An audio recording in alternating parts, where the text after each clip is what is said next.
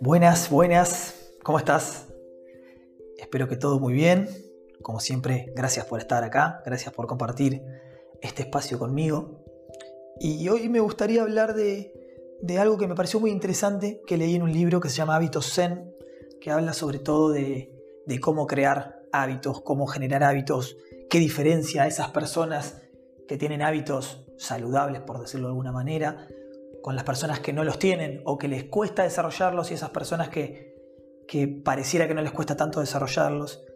Y básicamente habla de cuatro elementos clave para poder crear hábitos que se queden con uno, que duren y que pasen a ser parte de, de la, vida, de la vida cotidiana. ¿no? Y me gustaría compartirlos contigo si sentís que, que te puede servir, que estás en un momento donde te gustaría desarrollar y generar nuevos hábitos que te que te sirvan y que te ayuden, sean alimenticios, de actividad física, de lectura, de desarrollo personal, de estar más tiempo con seres queridos, de estar más tiempo contigo mismo, contigo misma.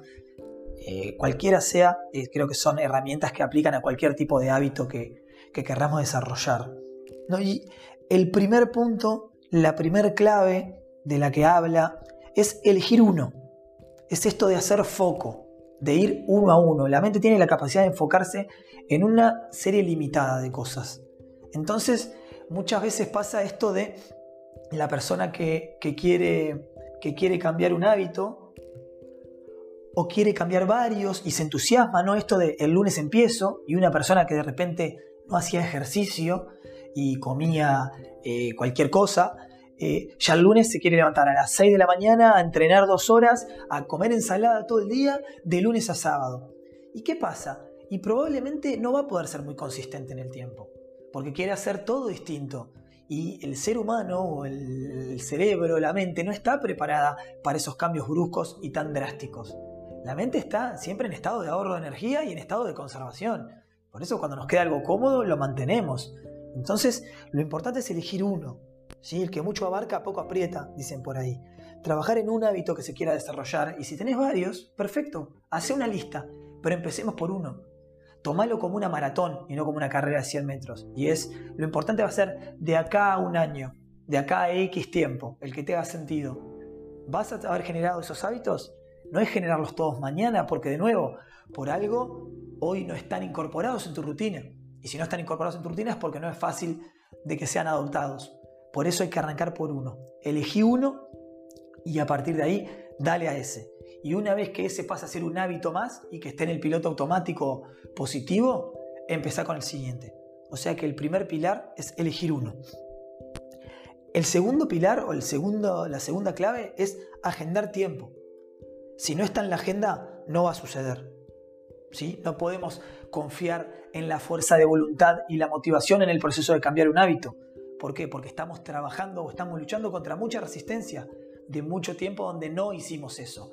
Entonces, si tu, si tu hábito, si el hábito que querés incorporar es leer, agendate. ¿En qué momento del día vas a leer? Así como tenés agenda en tu trabajo o tenés agendado ir a buscar a los chicos a la escuela y nunca le vas a, nunca le vas a cerrar, agendalo. ¿Es hacer ejercicio? ¿A qué hora? ¿Qué días? ¿Es leer? ¿Es cocinar? Es pasar más tiempo contigo, es salir a caminar, agendalo, ponerlo en la agenda. Si no está en la agenda, no está en el día. ¿sí? El tercero es empezar despacio. Es esto que lo engancho con el primero, ¿no? Cuando arrancamos, eh, vuelvo al gimnasio y es de lunes a viernes, una hora y media. ¿Y qué pasa? Si me estás escuchando y esto resuena contigo, ¿qué pasó esa vez que volviste al gimnasio y entrenaste una hora y media de lunes a viernes? Y seguramente te duele todo, y te duele tanto todo que ya el otro lunes no vas. Y si ya no vas, empezás de vuelta en ese espiral negativo. De bueno, eh, ya no voy hoy, no voy mañana, arranco el lunes que viene. Y el lunes que viene ya me acostumbré a no ir de nuevo, porque el sillón es cómodo, porque la mantita ahora en invierno es cómoda, porque Netflix está genial.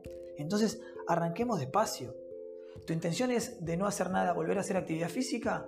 Y bueno, ¿qué pasa con caminar dos veces por semana? ¿Es meditar? Y bueno, no trates de meditar como un monje zen ocho horas. ¿Qué pasa con dos minutos hoy? Y tres minutos mañana y cuatro minutos al siguiente día.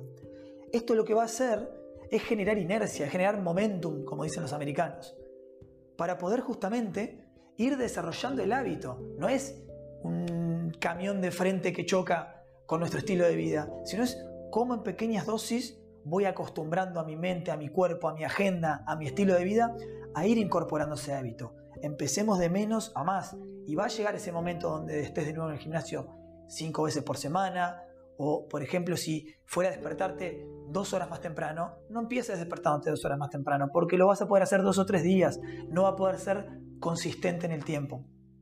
O sea que arranca con la alarma 15 minutos antes y después de un par de días 15 minutos más y tal vez al cabo de una semana o de 10 días ya estés en ese tiempo que querés, pero es empezar despacio. Es importante generar inercia, es importante ir acostumbrando al organismo, a la mente y a la agenda del día a eso que queremos ir logrando. Y el cuarto, y muy muy importante, la cuarta clave, es hacer un compromiso contigo mismo. Es hacer un voto de que lo vas a hacer contigo mismo, contigo misma. ¿Sí? Es encontrar las razones de por qué lo querés hacer. ¿Qué es lo que va a cambiar cuando incorpores ese hábito? ¿Qué va a ser diferente? ¿Qué va a ser mejor? Pero si no te comprometes contigo mismo, contigo misma, lo que va a pasar es que a la primera señal de resistencia vas a abandonar, vas a encontrar esas razones por las cuales es más cómodo lo otro, por las cuales es más fácil seguir como estabas. Pero seguir como estabas por algo ya no te estaba resultando. Seguir como estabas ya no estaba teniendo tanto sentido. Así que tiene que haber muy adentro tuyo, en tu interior, esa razón, ese para qué. Y a partir de ese para qué, ese compromiso, esa declaración de compromiso contigo mismo, contigo misma. Porque seguro es mucho más fácil comprometernos con los demás cuando quedamos con algo, pero qué fácil es descomprometernos con nosotros mismos, hacernos trampa al solitario, ¿no? Y engañarnos de que bueno, que esto no es tan importante, pero por algo lo habías decidido, por algo resonó contigo. Así que te invito a que hagas un compromiso contigo, a que encuentres adentro las razones de por qué ese hábito va a traer eso que querés traer a tu vida y que atravieses el camino. Y de nuevo, elegir uno, el que mucho abarca poco aprieta, recuerden, agendarse tiempo, si no está en la agenda no va a suceder, generar el espacio para que suceda, empezar despacio, dos minutos por día, 15 minutos antes la alarma, dos veces por semana, empezar de menos a más, generar inercia e ir acostumbrando al cuerpo y a la mente a esos cambios y encontrar el para qué, encontrar el por qué, escarbar en tu interior y tener claras las razones de por qué lo querés hacer, qué va a cambiar y a partir de ahí generar ese compromiso con vos mismo, con vos misma de que lo vas a lograr. Espero que sean cuatro herramientas que te hayan servido. A mí la verdad que me han funcionado para desarrollar determinados hábitos, como por ejemplo el de meditar, que es algo que, he querido incorporar a mi, a mi rutina diaria. La verdad que mi cabeza va a 200 por hora, entonces poder estar sentado algo como 20, 25, 30 minutos me es aún muy difícil, por eso he empezado con 5 minutos, 7 minutos, 10 minutos, para poder ir acostumbrándome, porque sé que si no, no lo voy a poder hacer y lo voy a abandonar dentro de poco tiempo. Espero que te haya servido, que mi ejemplo también te sirva para, para entender que estas cuatro claves para crear hábitos son súper interesantes. De nuevo, son del libro Hábitos Zen. Eh, se los recomiendo a quien, quiera, a quien quiera leerlo e indagar un poco en cómo generar hábitos y qué diferencia a esas personas que logran incorporarlos de las que no. Te mando un abrazo muy muy grande y espero encontrarnos nuevamente en otro capítulo.